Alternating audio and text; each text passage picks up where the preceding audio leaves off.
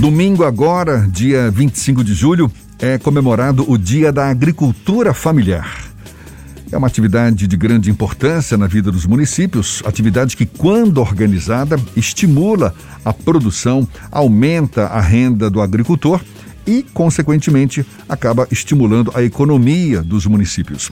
Sobre a atividade na Bahia, a gente conversa agora com o secretário estadual de Desenvolvimento Rural, Josias Gomes. Mais uma vez, nosso convidado no Issa Bahia.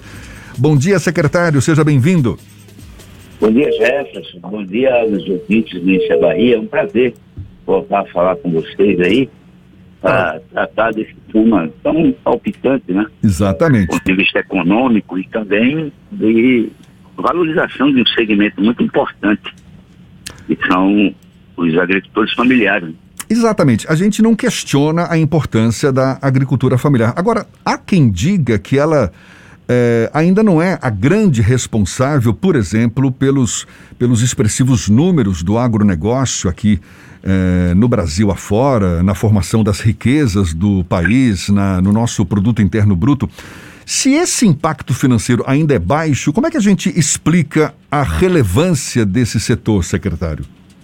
É que o, o sistema, a forma e, e se o modelo agrícola brasileiro que foi concebido nos anos 70, e, o início dos anos 80, foi, fez um privilegiamento desse do segmento que hoje a gente convencionou chamar do agronegócio que na verdade é uma, é, um, é um, uma apropriação, eu diria, de certa forma, exclusivista de alguns setores, porque o, o agronegócio, todo, toda a agricultura acaba sendo agronegócio.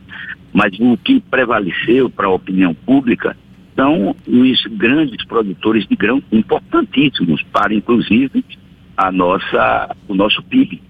Porém, o destaque que se dá ao agricultor familiar é em razão de esse segmento, e isso se deveu muito ao fato de, em 2005, o IBGE, ao fazer o censo agropecuário, fez o destaque entre agricultor, é, entre a agricultura chamada empresarial e a pequena agricultura.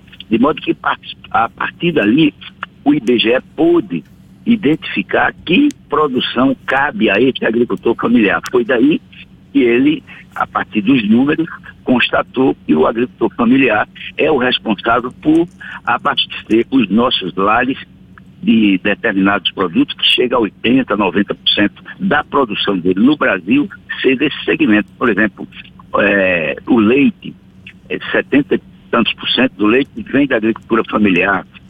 Ovos de galinha caipira, como a gente chama, é quase exclusivo da agricultura familiar o, a farinha de mandioca passa de 90%, por aí vai. Então, esse segmento acabou o, o IBGE, no Mercado Pecuário 2005, 2006, é, revelando esse dado.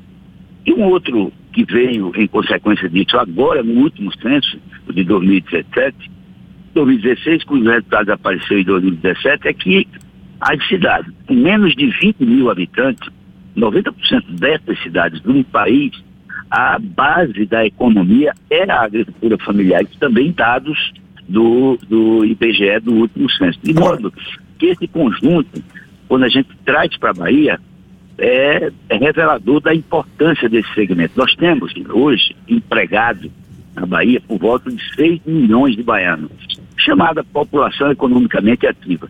Esse segmento desses 6 milhões, 1 milhão e meio são da agricultores familiares. Como é que o senhor avalia, como é que o senhor avalia a atenção dada aos agricultores familiares do ponto de vista de política pública em comparação com a atenção dada aos grandes agricultores? Veja, porque são coisas é, bem diferentes, né? No caso do crédito, eu diria que o Pronaf, depois do governo Lula, houve um funcionamento nele muito grande. De modo que a último, o, último ano, o último plano agrícola de Fernando Henrique tinha 2 bilhões para os agricultores familiares. O último, da presidenta Dilma, 33 bilhões, sendo que neste caso, naquele caso, 2 bi em 2002, poucos agricultores nordestinos estavam em condições de, de acessar o crédito. Já com o nosso governo, foi feito renegociação de dívidas em condições extremamente vantajosas, por razão do problema de seca aqui ou chuva no sul, de modo que esse, essa facilitação do acesso ao crédito permitiu que os agricultores eh, tomassem crédito em condição privilegiada, que é o Pronaf. Então, esse, esse plano safra de 2016, foi o último da Dilma, já reservou 33 bilhões e se tivesse mais, mais recursos teria, por conta da facilitação que se teve. Do outro lado, também se privilegiou a assistência técnica, que é, sem dúvida, o um diferencial para que o agricultor familiar ele possa se tecnificar cada vez mais, já que era um produtor voltado sobretudo para a produção de, da, do alto consumo com o incentivo dado pelos governos do, do Lula e da Dilma, eles passaram a ter um excedente. E esse excedente foi capaz de prover de condições dos agricultores de não mais eles é, é, é, saírem do campo e virem, e virem para a cidade, mas permaneceram lá. Josias. O propósito é, se você quiser sair do campo, até pode, mas não sendo expulso como eles estavam sendo em razão de não ter incentivo de governo para que eles produzissem. Esse é o diferencial. Josias, Daí, no, com a retomada das aulas presenciais, híbridas e presenciais, a SEC lançou inclusive recentemente uma chamada pública para aquisição de gêneros alimentícios da agricultura familiar. Essa parceria entre a educação e os produtores de agricultura familiar também serve para, de alguma forma, permitir que essa atividade se mantenha sustentável aqui no nosso estado? O, o, esse programa nacional da merenda escolar é uma criação lá atrás do governo Lula e de, é, determinou que as escolas públicas comprassem é, gêneros alimentícios não menos que 30% dos agricultores familiares. Veja que facilita. Você aí cria um mercado é, bem cativo para o agricultor, que é o grande problema da comercialização. Eles, eles são muitos. Você tem uma ideia, nós estamos aqui 28 milhões de hectares que são dedicados à agropecuária baiana. Desses 28 milhões, 9 só, 9 milhões é dos, são dos agricultores familiares, que no total chega a 593 mil estabelecimentos, de 770 mil, você tem 598, 593 da agricultura familiar. Por isso que programas como o PENAI facilitam demasiadamente a comercialização dos produtos da agricultura familiar, é fundamental. Para a gente encerrar, secretário, como é que o senhor avalia o atual momento da agricultura familiar aqui na Bahia, levando em conta os impactos da pandemia?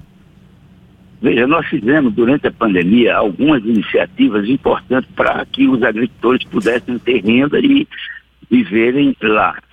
No início da pandemia, ainda quando não se tinha iniciativa como essa que teve aqui no estado, de produzir máscaras para distribuir com os próprios agricultores e também nas periferias das grandes cidades.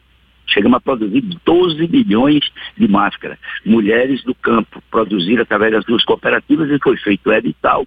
E as cooperativas e associações pegaram, produzir 12 milhões. E nós compramos deles ao preço de um real cada máscara. Aí dava o, os insumos, o tecido e, a, e o elástico e comprávamos elas por um real. 12 milhões, portanto, circulou nas cidades que estavam, é, foram contempladas com o edital. Durante a pandemia também lançamos um edital de 15 milhões de reais para a produção de alimentos é, de ciclo curto, cultura de ciclo curto. E atendeu a cerca de 10 mil agricultores familiares nesse período da, da, da, da pandemia. Mas, no geral, o que eu tenho para dizer é que durante os dois governos do Rui Costa, nós já vamos atingir uma, uma, uma, um, investimento da ordem de 1,6 bilhões. É de longe o maior investimento que se fez do Brasil afora na agricultura familiar. E é bom dizer E esse recurso é basicamente do governo do Estado, através de dois grandes empréstimos internacionais e pouquíssimos, ou para dizer nada, do, do governo federal, que nesses é, anos aí, depois do golpe, não fizeram nada pelo agricultor familiar. Secretário Josias Gomes, secretário estadual de Desenvolvimento Rural, agricultura é tudo de bom, não é? Merecem sim, claro. claro. Merecem claro, os nossos claro. abraços, todos os agricultores. E um prazer sempre tê-lo aqui conosco. Seja sempre bem-vindo. Muito obrigado, um bom dia. Até uma próxima, secretário. Um grande abraço, bom dia. Agora são 7h51.